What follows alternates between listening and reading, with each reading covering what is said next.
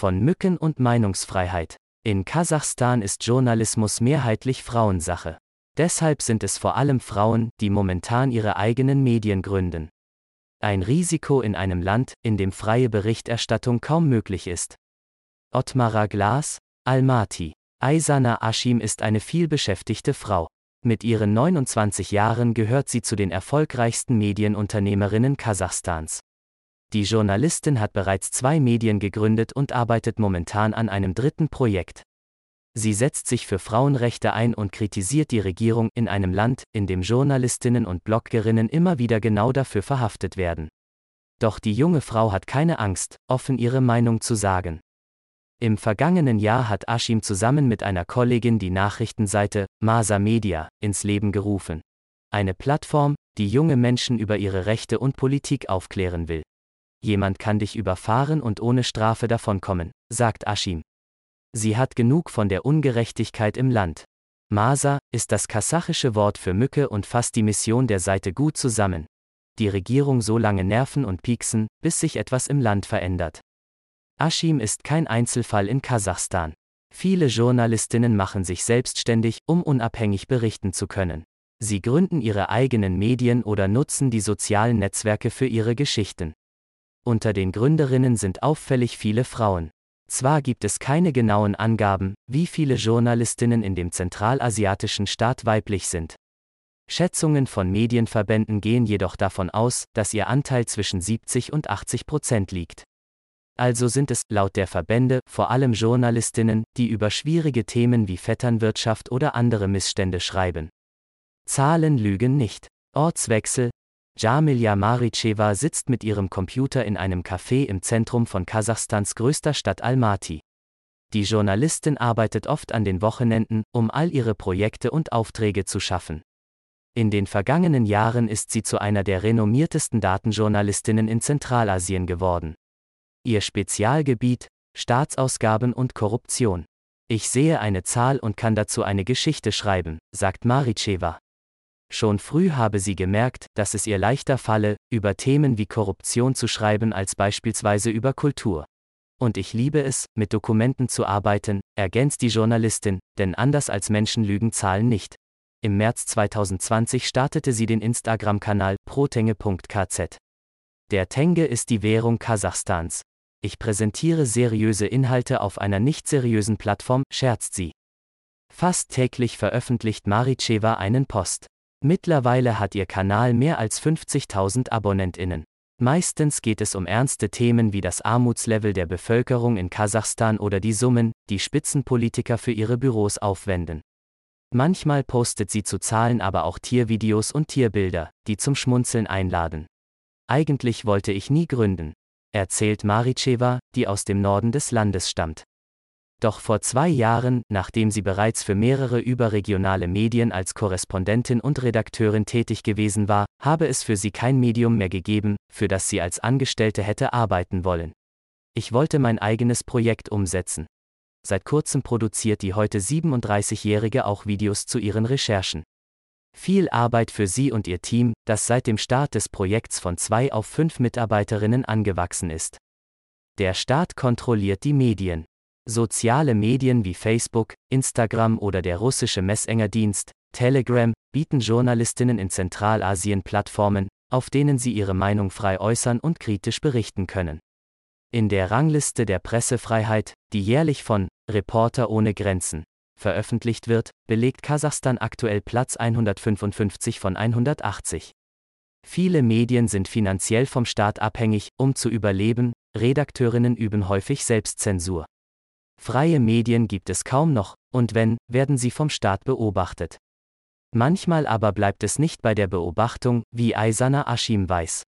2017, mit gerade einmal 25 Jahren, gründete sie den kasachischen Ableger von The Village, eine Zeitschrift für Lifestyle-Themen.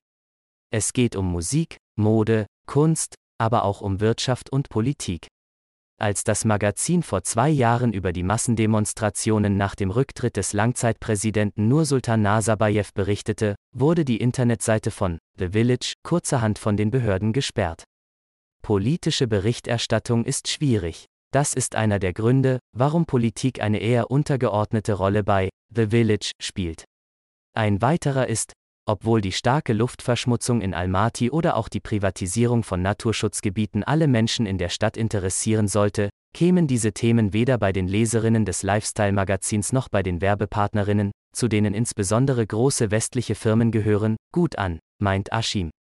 Ashim wollte jedoch als Journalistin und Medienmanagerin politischer werden. Vor allem, nachdem Nazarbayevs Rücktritt im März 2019 eine Protestwelle auslöste. Die Demonstrantinnen forderten freie und faire Wahlen. Auch deutsche Medien berichteten von einem kasachischen Frühling.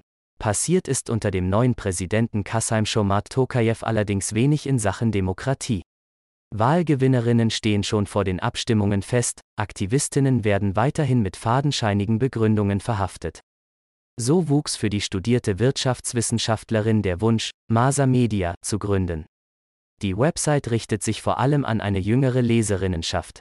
Denn sie sind die Zukunft unseres Landes und können noch am ehesten etwas verändern, ist Ashim überzeugt. Das Ziel sei es, junge Menschen über ihre Rechte zu informieren und so für politischen Aktivismus zu begeistern. Dabei beantwortet das Medium Fragen wie, wie finde ich einen guten Anwalt? Was tue ich, wenn ich auf der Straße von einem Polizisten angehalten werde? Wie starte ich eine erfolgreiche Petition?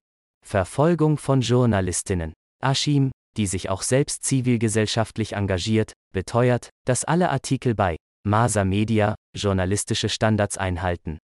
Wir wollen kein Sprachrohr für Aktivisten sein, aber natürlich berichten wir über sie.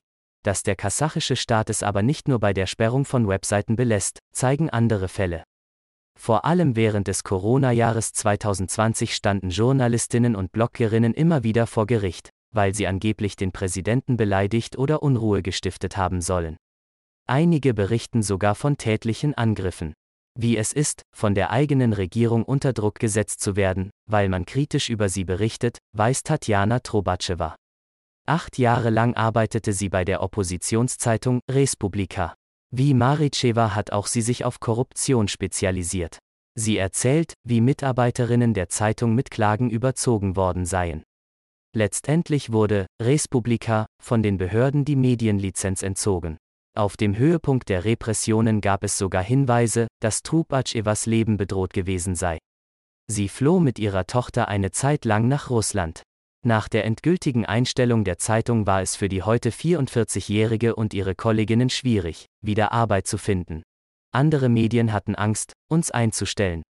Letztendlich kam sie beim kasachisch-stanischen Ableger des Wirtschaftsmagazins Forbes unter, wo sie bis vergangenes Jahr als stellvertretende Chefredakteurin gearbeitet hat. Nun ist sie Ressortleiterin bei einer Wirtschaftszeitung. Im vergangenen Jahr erregte ihre Recherche zu einem Raumschiff am Weltraumbahnhof Baikonur, das man für umgerechnet etwas mehr als 2000 Euro hätte kaufen können, Aufsehen. Ähnlich wie Jamilja Maricheva sieht sie jedoch bei bestehenden Medien in Kasachstan kaum mehr Aufstiegschancen und spielt ebenfalls mit dem Gedanken, ihr eigenes Medienprojekt auf die Beine zu stellen.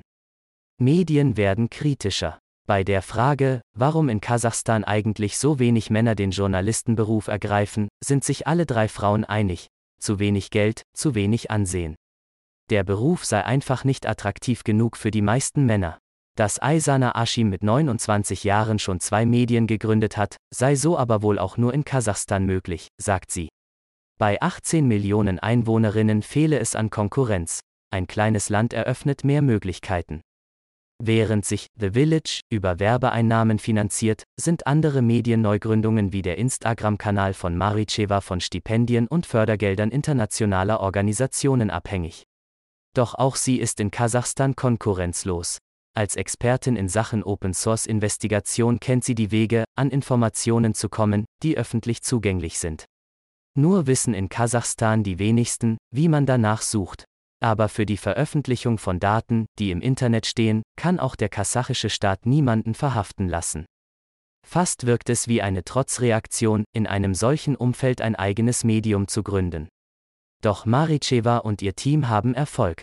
Als sie Mitte März ein Video darüber veröffentlichen, dass die kasachstanische Arbeitsagentur 41 Millionen Tenge, umgerechnet 82.000 Euro, für Fitnessclub-Mitgliedschaften ausgegeben hat und plant, weitere im Wert von 54.000 Euro zu kaufen, teilten so viele Nutzerinnen das Video, dass das entsprechende Ministerium innerhalb von wenigen Stunden darauf reagierte und von weiteren Ausgaben absah. Auch Aisana Ashim hofft, dass sich ihre Arbeit irgendwann auszahlt. Sie sagt, die Regierung nehme Masa Media nicht ernst genug. Die Seite hat sogar eine offizielle Medienlizenz erhalten. Sie sehen uns noch nicht als Gefahr, doch wenn sie aufwachen, wird es zu spät sein. Maricheva sieht schon heute einen Paradigmenwechsel in Kasachstan. Früher wurde ein Medium dafür kritisiert, wenn es über Proteste berichtet hat. Heute wird ein Medium dafür kritisiert, wenn es nicht darüber berichtet.